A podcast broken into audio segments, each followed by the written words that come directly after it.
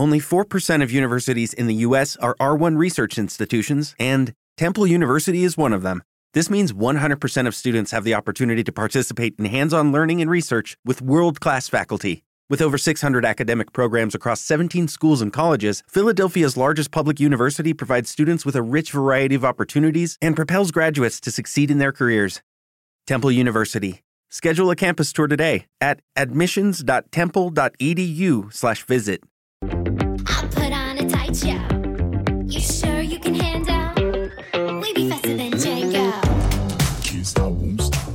Bienvenidos al podcast de Somos Eléctricos. Yo soy Antonio Sánchez y te voy a acompañar durante los próximos 30-40 minutos que dura este podcast.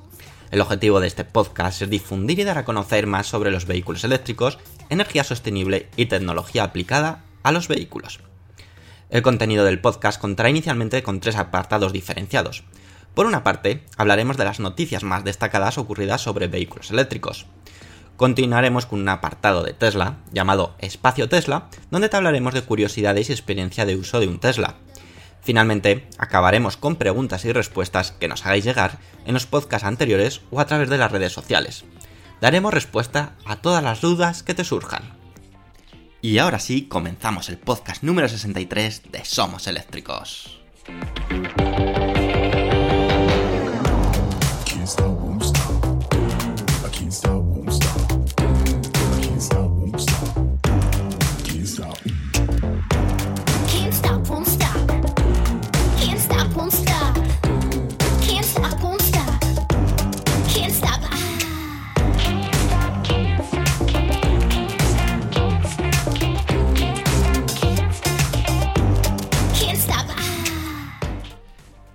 Buenas a todos y de nuevo bienvenidos a otra entrega del Somos Eléctricos, del podcast oficial de Somos Eléctricos. Estamos ya a mitad de las fiestas, espero que hayáis disfrutado de una excelente Nochebuena, un día de Navidad genial, que Papá Noel se haya portado de la mejor forma posible. Y, y nada, aquí estamos, como decimos, no vamos a fallar ni una sola semana con una nueva entrega del podcast. Eso sí, lo vamos a intentar hacer lo más liviano posible porque sabemos que son fechas especiales, que muchos de vosotros estáis de vacaciones y lo que queréis es desconectar por completo. Pero aún así no cabe que, podáis escucharnos y así estáis, estéis informados de las últimas novedades sobre la movilidad eléctrica, que ha habido información bastante interesante. La primera de ellas es que varios fabricantes de automóviles han llegado a un acuerdo o están de acuerdo en poder reducir o eliminar el IVA de los coches eléctricos en España. ¿Esto cuántas veces lo hemos oído a los usuarios o posibles compradores de un coche eléctrico como una acción o como una solución para abaratar el coste de los coches eléctricos? Millones de veces, ¿verdad? Probablemente cientos, millones, y es que creemos que sería una de las medidas más importantes para que la gente pudiera dar el paso a los vehículos eléctricos. Ya quitando esas eh, ayudas que a veces hemos se ha recibido de 5.000, 6.000 euros, etcétera, sería mucho más eh, bueno quitar el 21% del IVA y que ahí cada uno pueda comprar el coche eléctrico, que cumpla los requisitos de coche eléctrico que quiera y desee, ahorrándose ese porcentaje de IVA. Tenemos que trasladarnos, vamos a hacer una retro, eh, bueno, un paso atrás a la jornada que se celebró por, por ANFAC, Asociación Española de Fabricación de Automóviles y Camiones, en la jornada de electromovilidad y cambio climático que recordar se celebró en Madrid y es la COP25. En dicha jornada, varios fabricantes de automóviles solicitaron al gobierno de España unas medidas destinadas a fomentar la venta de coches eléctricos y poniendo como una alternativa o solución a la diferencia de precio entre sus homólogos de combustión. El grupo Volkswagen fue el más valiente de todos, hay que reconocerlo, y es que propuso eliminar por completo el IVA a todos los coches eléctricos, una medida que en otros países ha tenido muy buenos resultados. El mejor ejemplo es Noruega, que como sabéis Noruega es en proporción el país que más coches eléctricos vende en comparación con coches de combustión. Creo que está cerca del 50% si no lo ha superado. Así que, ojito. Eh, aunque esta propuesta ha sido apoyada por otros fabricantes, es cierto que algunos no han querido ir tan lejos. Y han propuesto, en vez de una eliminación del IVA, una reducción, que tampoco estaría mal, el cual pasarían los coches eléctricos de costar o, que tuviésemos que pagar el IVA al 21% pasase al 10%. Entre ellos han estado eh, Nissan, Daimler, Daimler que sabéis que es Smart, eh, Mercedes, Hyundai y Porsche. Esta última idea ha sido bien acogida por el gobierno en funciones y no se descarta que pueda ser una realidad en breve ya que cumple totalmente con la normativa europea. Es cierto que quedaría todavía mucho por aclarar, ya que a día de hoy solo es una idea propuesta. Además, habría que conocer si sería un complemento al Plan MOVES 2020 o por el contrario sería un sustitutivo. El Plan MOVES 2020 ya os lo, os lo comentamos en el podcast anterior y que si realmente al final supone un complemento, es decir, además de eliminar el IVA o reducir el IVA, tenemos las ayudas del Plan MOVES 2020, podría ser un auténtico bombazo en España. Vamos a hacer un- un- una simulación para que nos podamos hacer un poco la idea de lo que supondría. En el caso de que fuese un complemento del Plan MOVES 2020, supondría un gran aliciente a la adquisición de un coche eléctrico, ya que además de ahorrar un 11% del precio del coche, optarías a unas ayudas que estarían en torno, no, no ahorrar un 11%, perdonar, un 21%. Estarían en torno a 5.000 o 6.000 euros extras de ayuda, el cual habría que sumar en el caso de que eh, un coche viejo, en el caso de que eh, hubiese también ayuda al respecto. Y sin contar también un posible descuento del propio concesionario, que también existe. Por ejemplo, vamos a hacer un Tesla Model 3 Standard Range Plus, cuyo precio actual es de 41.000 euros, en caso de eliminar el IVA por completo y eh, habría que sumarle una ayuda de 6.000 euros, se quedaría el coche en 35.000 euros. Un precio que sin duda alguna yo creo que es más que atractivo, ¿verdad? Pero vamos, eh, se venderían como churros. Aquí podemos hacer millones de simulaciones o pruebas, o sí, eh, simulaciones o pruebas, pero como veis, ya los precios empezarían a estar mucho más acorde a lo que la gente está esperando para dar el paso al vehículo eléctrico. ¿Y tú qué opinas sobre esta propuesta de, de los concesionarios? Bueno, más de que de los concesionarios, de los fabricantes, de estos fabricantes que quieren eliminar o reducir el IVA. No es una idea nueva, es algo que, como hemos dicho, se ha propuesto un montón de veces por los propios usuarios, pero que no se les ha hecho ni puñetero caso y que ahora parece ser que, como lo dicen los fabricantes, pues eh, el gobierno puede que se lo plantee. Ojalá no se quede solamente en idea y finalmente se ejecute, porque sería, como decimos, absolutamente genial. Y como no me quiero enrollar, como he dicho, quiero que sean podcasts estos de especiales de Navidad muy, muy livianos, muy rápidos. Vamos a ir ya por la siguiente noticia porque os quiero hablar de BMW y Audi y su gran apuesta de inversión en los coches eléctricos. Así que, vamos a por ello.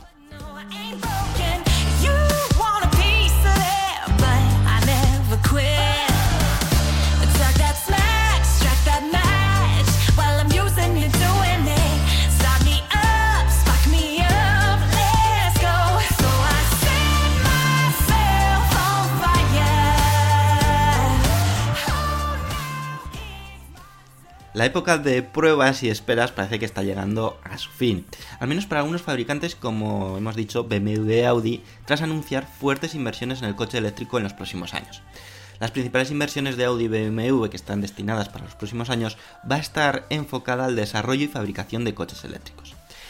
Si primero analizamos Audi, Audi ha anunciado que en los próximos cuatro años, de 2020 a 2024, dedicará un total de 37.000 millones de euros al departamento de I+D, al de investigación y desarrollo que se conoce aquí en España, de los cuales una importante cantidad, 12.000 millones de euros, estarán destinadas exclusivamente al proyecto de movilidad eléctrica de la marca alemana Audi.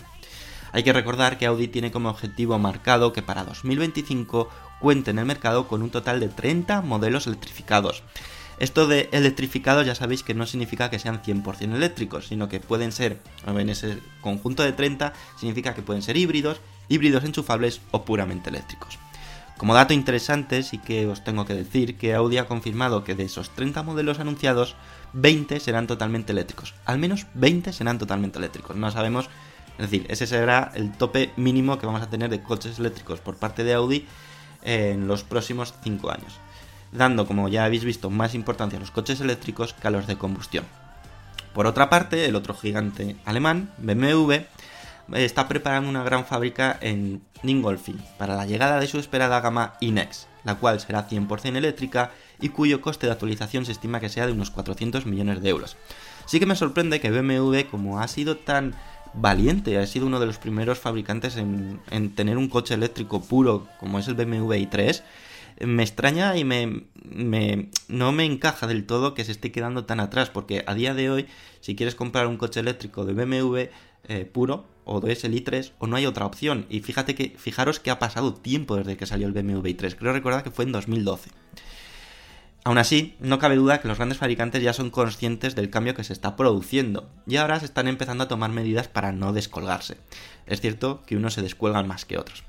Ahora solo queda esperar cómo se desenvuelve este 2020, que para muchos de vosotros y personalmente para nosotros creemos que va a ser el año clave para la evolución del coche eléctrico y que eh, va a ser también clave, lógicamente, para los fabricantes. 2020 va a ser apasionante en este aspecto, vamos a conocer muchos coches, muchos lanzamientos, muchos nuevos modelos, eh, vamos a ver si realmente hay apoyo por parte del gobierno o por eh, empresas privadas para algo que es vital para los coches eléctricos, que es dónde cargarlos, va a haber un auténtico boom. Esperemos que sea así. Yo tengo todas las esperanzas que sea así y que no sea en 2021 como muchos estaban eh, creyendo. Yo creo que las cosas se están adelantando y mucho. Así que esto ha sido todo sobre BMW y Audi, como veis, fuertes inversiones y se están preparando para el futuro más inmediato. Y no nos vamos a ir muy lejos, vamos a seguir hablando de un fabricante alemán, en este caso de Smart, porque ya ha anunciado sus eh, coches eléctricos eh, puros que van a estar a la venta en España. Así que vamos a conocer los detalles sobre ellos, aunque ya en alguna otra ocasión, no sé si en los podcasts, pero sí en nuestra página web os hemos hablado del Smart EQ o de la gama EQ dentro de Smart. Vamos a por ello.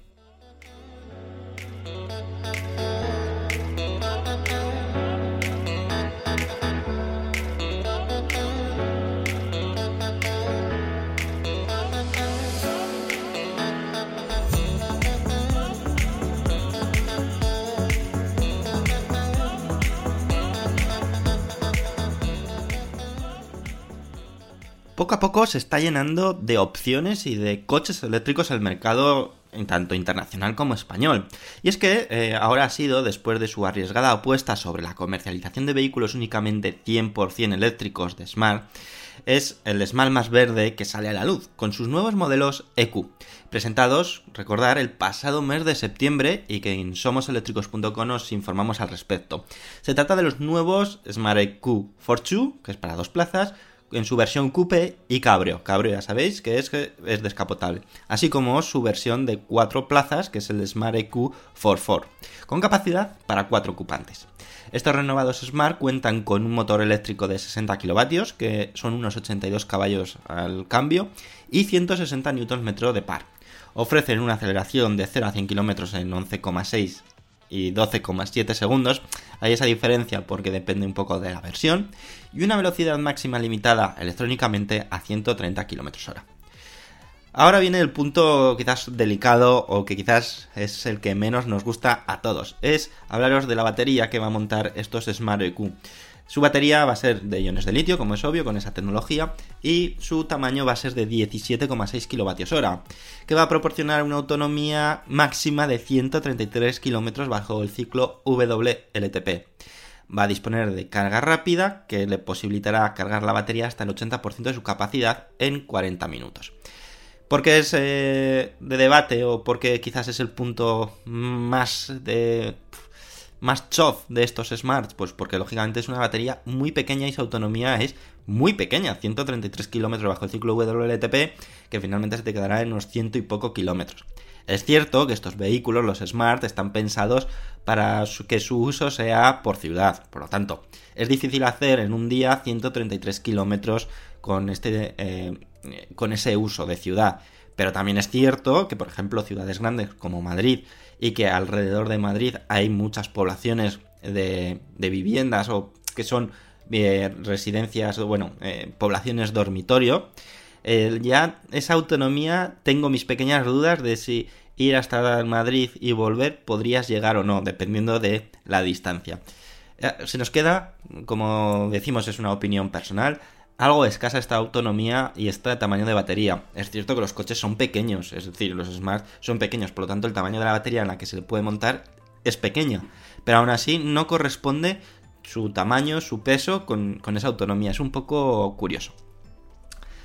La producción mm, empezará el próximo mes de enero de 2020 y ya se puede adquirir, es decir, ya los concesionarios empiezan a comercializar, a vender este Smart EQ y que como decimos va a estar también disponible su comercialización en España.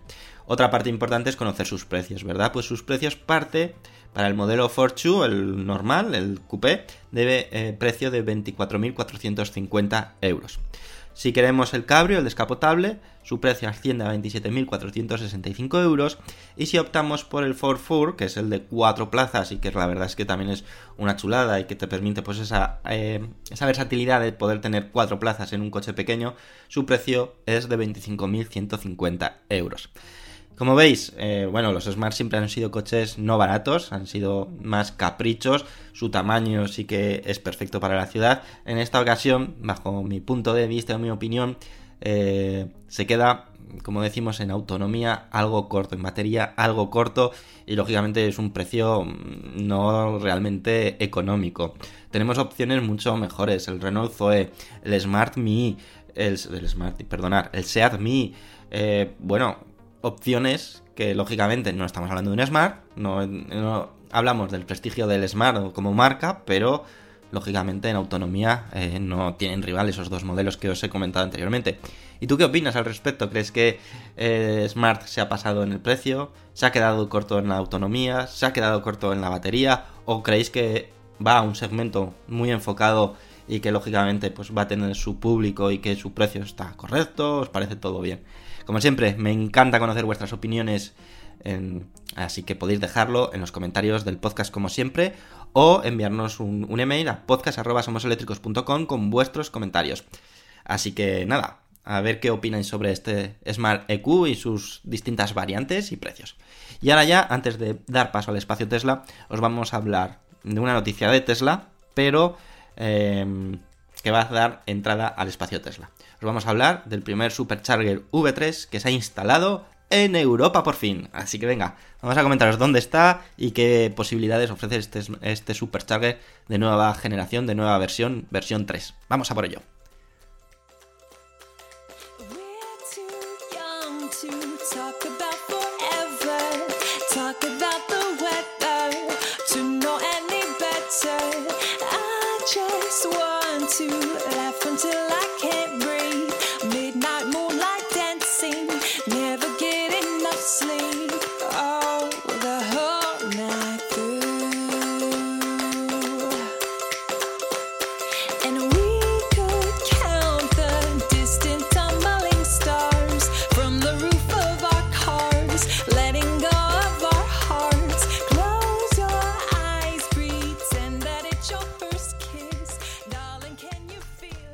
Sobre los Superchargers V3 ya os hablamos este mismo año de que fue cuando se presentó y que Tesla anunció estos eh, nuevos Superchargers o nueva versión, ya la V3, que son más potentes y más rápidos. Es cierto que de momento solamente se habían empezado a instalar en Estados Unidos, el primero de ellos fue en Las Vegas, y no ha sido hasta ahora cuando por fin ya podemos contar con uno en Europa.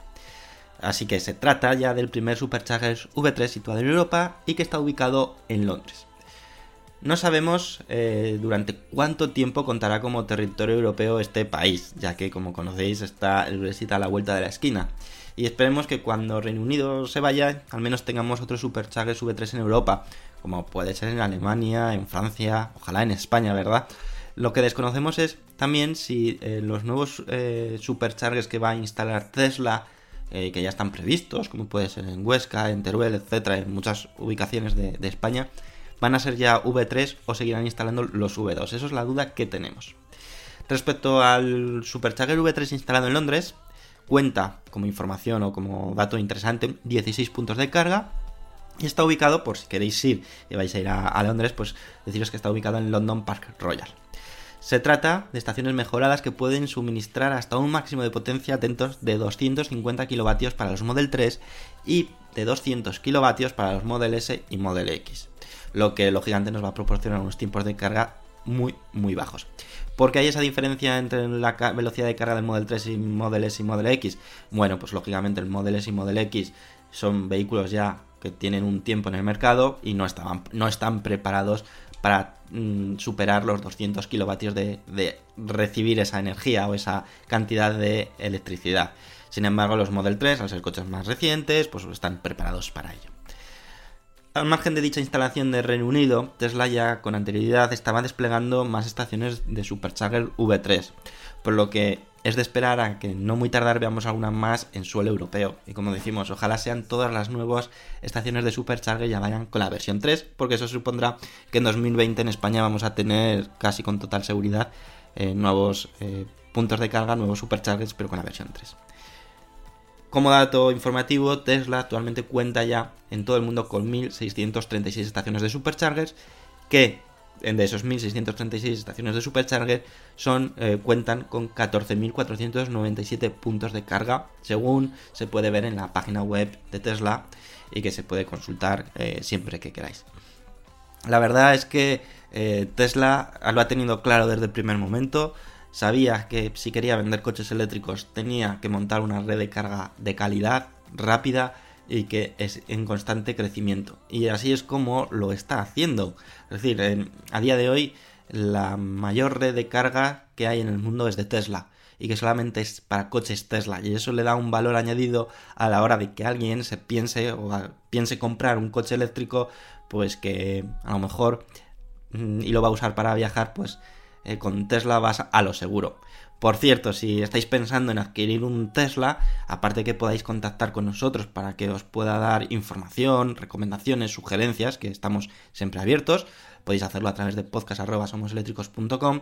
También podéis utilizar nuestro código de referido de Tesla porque así vais a tener eh, algún que ot- bueno, miles de kilómetros gratuitos de supercarga, que como sabéis eh, ya no son gratuitos para mucha gente, pero bueno, con utilizando códigos de referidos podéis adquirir esos kilómetros gratuitos y que bueno, nunca vienen mal para esos primeros viajes que harás con tu nuevo Tesla, ¿verdad?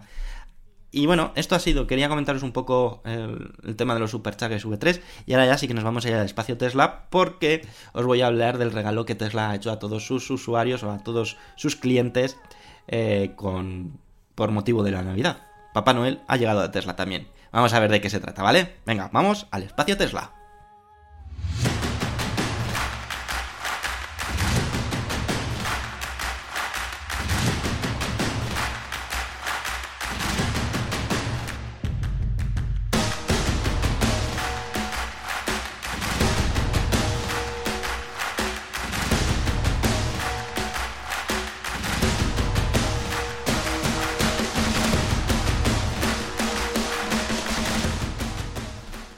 Quizás alguno de vosotros ya lo sepáis o incluso eh, pues lo tengáis ya en vuestro coche si sois ya usuarios de Tesla y sepáis de lo que os vamos a hablar. Y es que Tesla nos ha querido olvidar de estas fechas tan especiales y a los propietarios de un Tesla ha querido darle un particular regalo en forma de actualizaciones de software. Esta actualización de software, que es la versión 2019 40.50, incluye importantes mejoras y novedades tanto en Autopilot, en busca de su codiciado conducción autónoma, pasando por algún que otro nuevo juego y otras funcionalidades de interés y deseadas, como lectura de mensajes o mejora la interacción vocal entre el conductor y el coche. Aunque esto, en este último punto, lo comentaremos un poco con más detalle porque en España no está funcionando del todo bien y hay muchas funcionalidades que, por desgracia, por legislación europea, pues eh, están muy capadas, muy limitadas o incluso inexistentes. Pero yo os voy a hablar de esa versión en la que tienen en Estados Unidos y que eh, digamos que todos los coches Tesla están preparados para ello, lo único que mm, van a estar un poco condicionados por la legislación. Además, cuando recibas esta actualización, Tesla, pues en su. eh, en su eh, humor o en su forma de comunicarse con sus clientes, pues aparece un mensaje de cómo cuando se está actualizando el coche, en vez de decir que se está actualizando, dice que tu Tesla está desenvolviendo el regalo. La verdad es que es una tontería, pero siempre esos detalles hacen que la compañía sea como más cercana a los usuarios y que quieras o no, gusta. Así que venga, vamos a ver qué es lo que incluye la versión 2019 40-50 en general y luego vamos a ver qué cositas hay para España o qué, cómo está limitado. Lo primero de ellos es el control por voz. Es la gran novedad que vamos a encontrar en esta actualización de Tesla. Es la capacidad de poder dar órdenes o más órdenes e interactuar mediante voz. Un aspecto que anteriormente estaba, como hemos dicho, muy limitado y que no funcionaba muy bien. Era curioso como algo que hoy en día, pues la verdad tienen la mayoría de coches, Tesla todavía no había logrado de implantarlo o implementarlo de forma adecuada, o de haber llegado a algún tipo de acuerdo pues con Apple, con el Siri, o con Android Auto, o con Google, o con Alexa, o con Amazon. Bueno, habría muchas opciones, posibilidades de poderlo integrar. Sin embargo, pues bueno, Tesla sigue apostando por su propio sistema y ahora pues ha ido mejorando. Entre estos comandos de voz destacados, comentaros que podrás leer, responder mensajes de texto usando tu voz, abrir la guantera, eh, ajustar los retrovisores, indicar rutas de navegación, ajustar temperatura y bueno, más opciones que se irán descubriendo poco a poco. Aquí en España está eh, implementado ese sistema, pero pues sí que he podido ver de gente que ha estado eh, probando ese sistema, la verdad que no muy contento porque la mayoría de las veces no, no coge la orden correctamente, a veces coge la orden pero no la ejecuta, es como si estuviese el idioma español no esté todavía muy ajustado en ese aspecto. Y que mm, esos usuarios la verdad que han, han eh, se han quejado con motivo porque la realidad es que no es un sistema que esté funcionando adecuadamente. Otra de las grandes novedades que incluye esta actualización es eh, la que Elon Musk y Tesla ha llamado como vista previa de conducción autónoma de autopilot. Aquí en España no está, eh, pero sí que en Estados Unidos y que sospechamos que esta opción solamente, como decimos, va a estar en Estados Unidos durante mucho tiempo. Eh, esta opción eh, lo que hace es que los coches Tesla sean capaces de captar más información del exterior, como señales de stop y semáforos. Y estos los semáforos son capaces de saber si están en rojo, en ámbar o verde. De momento, esta información captada tan solo se visualiza en pantalla. Es decir, eh, sí que podemos ver cómo localiza el stop, donde vas a tener que parar en el stop, vas a ver los semáforos en pantalla, pero no va a realizar ninguna acción todavía el coche. ¿Que podría hacer la acción? Totalmente. ¿Cómo la podría hacer? Pues cuando detecte un stop, hacer un stop, parar. Cuando detecte un semáforo rojo, parar. Pero de momento Tesla eso no lo tiene habilitado. ¿Podría hacerlo? Como decimos, sí, porque si está leyendo las señales es una orden tan sencilla como decir, cuando detectes un stop, para justo donde esté el stop. Es así de sencillo. Probablemente Tesla todavía no lo haya habilitado porque esto le va a permitir que solamente sea visualización y va a permitir que capte mucha información, muchos datos de esos usuarios que en Estados Unidos van a actualizar a esta versión y por lo tanto van a depurar muchísimo más. Desconozco también si puede ser un problema legislativo en Estados Unidos. Aquí en España Europa nos podemos olvidar durante un buen tiempo porque como decimos, en vez de ir hacia adelante en Europa, estamos yendo hacia atrás. Tesla, como ya sabéis, ha tenido que rectificar las últimas actualizaciones del autopilot, limitando todavía muchas más esas funcionalidades. Así que bueno, para que veáis. Tenemos en, nuestra, en nuestro canal de YouTube un vídeo que hablamos sobre esta actualización y que la vais a poder ver en determinadas partes del vídeo en acción, por si os interesa y que lógicamente pues eh, podáis verla, eh, pues cómo funciona este sistema de eh, vista previa de la conducción autónoma autopilot de Tesla. Por otra parte, también vamos a recibir nuevos juegos, vamos a recibir una nueva app que se llama Tracks y con el que podrás componer música mientras estás en tu coche. Y también vas a poder en el modo, creo que es, en el...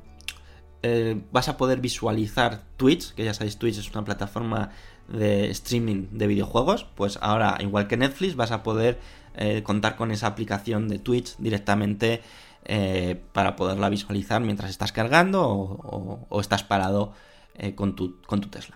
Como veis, es una actualización bastante importante que en España se queda muy limitada. En España también mm, deciros que han habilitado el Smart Summon, que el Smart Summon es el summon, es el convocar mejorado, lo que se llama convocar mejorado, pero de nuevo eh, pues muy limitado, muy limitado hasta el punto que es absurdo. El Smart Summon eh, habréis visto un montón de vídeos vosotros por, por, YouTube, donde en Estados Unidos tú estás en un parking con una distancia considerable y activas el Smart Summon y el coche sale del aparcamiento y te va a buscar, ¿verdad? Eso lo habéis visto, ¿verdad?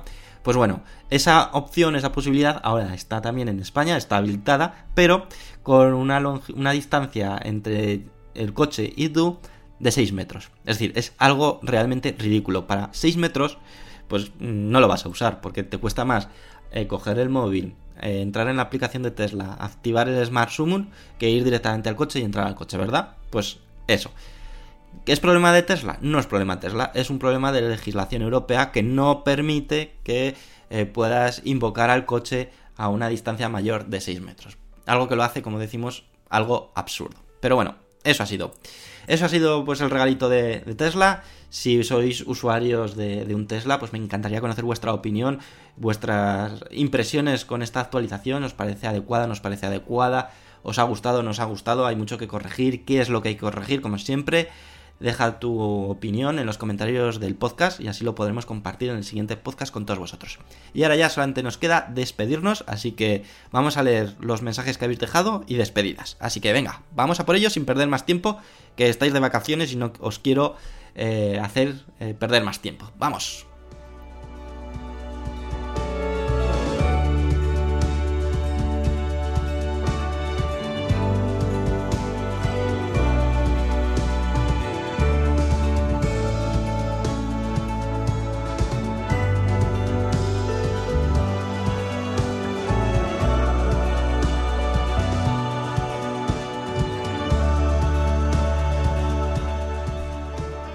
Estas épocas navideñas es normal que pues, dejéis menos comentarios, es lógico. Aún así hemos tenido a tres personas que habéis dejado vuestros comentarios y que el primero de ellos ha sido Rafa Hernández Doménez que nos dice, lo primero felicitar a todos los seguidores de este podcast esperando que paséis todos unos buenos días. Feliz Navidad. En cuanto a la idea de Adif me parece genial, espero que con esta medida hagan llegar puntos de carga a infinidad de puntos de la geografía española. Bueno, lo de Adif es lo que os comentamos en el anterior podcast que eh, utilizando la energía de los trenes, pues se iban a poder utilizar esa energía, no se iba a perder esa energía y se iba a poder aprovechar. Eh, muchas gracias Rafa por esas eh, felicitaciones a todos los seguidores y que lo dicho, feliz Navidad a todos y espero que estéis pasando unos días geniales. Televerde nos dice que pases una excelente Navidad Antonio y todos los miembros de la comunidad. Con respecto a las restricciones del autopilot de Tesla en Europa, estoy de acuerdo contigo, puede ser hasta peligroso. Un abrazo latino y feliz Navidad. Muchas gracias Televerde, feliz Navidad, espero que pases unos grandes días y nos vemos el próximo podcast ya será en, en 2020, sí. y finalmente ha sido Michael Córdoba que nos dice saludos con todos, buen episodio y solo como información, en Quito existe una compañía de buses llamado Águila Dorada, que al parecer tiene convenio con Bit y está implementando buses eléctricos en su servicio de transporte público. Bueno, Michael, muchísimas gracias por facilitarnos esa información de Quito, que como vemos eh, Sudamérica también se está activando en cuanto a movilidad eléctrica y me parece genial que esa compañía eh, llamada Águila Dorada esté apostando por, actualizar su flota con, eh, con buses totalmente eléctricos. Así que me parece genial. Y bueno, y ya para ir acabando, vamos a ver las 40 personas que habéis dejado ese apoyo incondicional de semana tras semana, que habéis sido Joan Colmon, Carlos NG, Florín, José Antonio Lozano, Javier Rodríguez Delgado, Manuel Parrilla, Ángel Alberto Salañón, Michael Córdoba, Tirsovich, Willy Pacheco, Raúl Gómez, Manuel Hernández Sesma, Ezpay, Darsagua, Fran, El Ruisi, Sondi Cacero, Salore, Antonio, Manuel Valdayo Cruz, Alberto González Barranco, Dani Escumor, Yello Fernández, Abel, Francisco José García García, Zen, Eloy Asensio, Cristian 25, Manuel Pecellín Cantillo, Iceman, Josu, Verde, Chemanu, Raúl Net, Rafael Ruiz Empere, Carlos Mena Huerta, Aitor Ordorica, Lalo 33 y Rafa Hernández Domenech. Como siempre, mil gracias por el apoyo, mil gracias por estar ahí semana tras semana escuchando y lo más importante, me encanta saber que este podcast es útil, os gusta y que os sirve de información, que es lo que realmente estamos buscando. Así que por mi parte nada más, no quiero enrollarme más, no quiero que quitaros un minuto más de estas fechas tan especiales. Agradeceros como siempre el apoyo y nos vemos tanto en redes sociales, estamos en Twitter, en Facebook, en Instagram, en nuestro canal de YouTube y en nuestra página web somoseléctricos.com. Y nos vemos la próxima semana con el primer podcast de 2020, que seguro que es bueno, bueno. Aunque tampoco, yo creo que será también más liviano, porque quiero que siga siendo más liviano y ya en el próximo sí que entraremos en más materia. Lo dicho, disfrutar de estos días tan especiales y nos vemos la próxima semana. Hasta luego amigos, adiós.